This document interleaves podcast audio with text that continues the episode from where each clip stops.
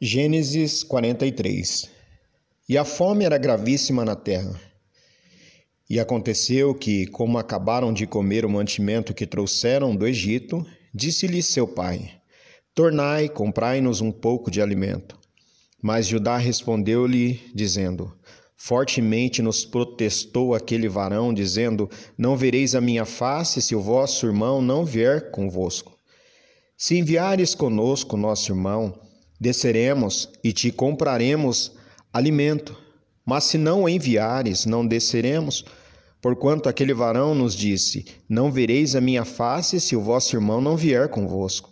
E disse Israel: Por que me fizestes tal mal, fazendo saber aquele varão que tinhais ainda outro irmão?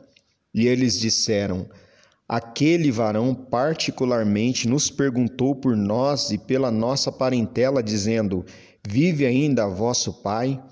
Tendes mais um irmão? E respondemos-lhes conforme as mesmas palavras. Podíamos nós saber que diria: Trazei vosso irmão? Então disse Judá a Israel, seu pai: Envia o jovem comigo e levantar-nos-emos e iremos, para que vivamos e não morramos, nem nós, nem tu, nem os nossos filhos. Eu serei fiador por ele. Da minha mão o requererás. Se eu não tu trouxer e não o puser perante a tua face, serei réu de crime para contigo para sempre. E se nós não nos tivéssemos detido, certamente já estaríamos segunda vez de volta então disse-lhe Israel seu pai: Pois que assim é, fazei isso. Tomai do mais precioso dessa terra em vossos sacos, e levai ao varão um presente: um pouco de bálsamo, um pouco de mel, especiarias, mirra, terebinto e amêndoas. E tomai em vossas mãos dinheiro dobrado, e o dinheiro que tornou na boca de vossos sacos tornar a levar em vossas mãos. Bem pode ser que fosse erro.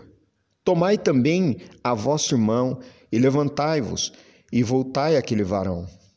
E Deus Todo-Poderoso vos dê misericórdia diante do varão, para que deixe vir convosco o vosso outro irmão, e Benjamim e eu, se for desfilhado, desfilhado ficarei.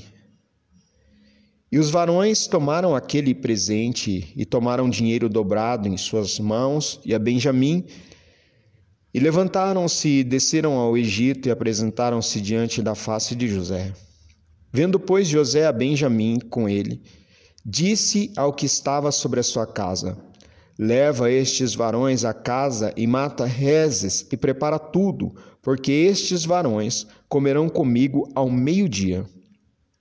E o varão fez como José dissera, e o varão levou aqueles varões à casa de José.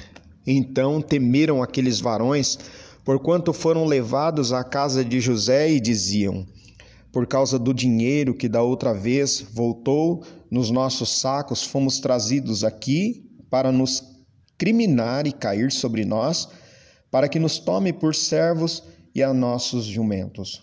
Por isso, chegaram-se ao varão que estava sobre a casa de Faraó e falaram com ele à porta da casa, e disseram: Ai, Senhor meu, certamente descemos dantes a comprar mantimento. E aconteceu que, chegando nós à venda e abrindo os nossos sacos, eis que o dinheiro de cada varão estava na boca do seu saco, nosso dinheiro por seu peso, e tornamos a trazê-lo em nossas mãos. Também trouxemos outro dinheiro em nossas mãos para comprar mantimento não sabemos quem tenha posto nosso dinheiro nos nossos sacos.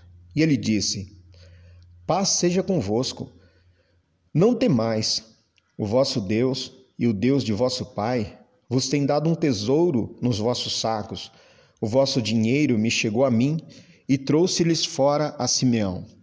Depois levou o varão aqueles varões à casa de José e deu-lhes água e lavaram os seus pés também deu pasto aos seus jumentos e prepararam um presente para quando José viesse ao meio-dia, porque tinha ouvido que ali haviam de comer pão.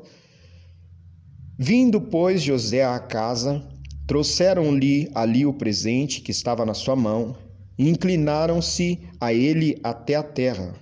E ele lhes perguntou como estavam, e disse: Vosso pai, o velho de quem falastes, está bem? Ainda vive? E eles disseram: Bem está o teu servo, vosso pai, vive ainda. E abaixaram a cabeça e inclinaram-se.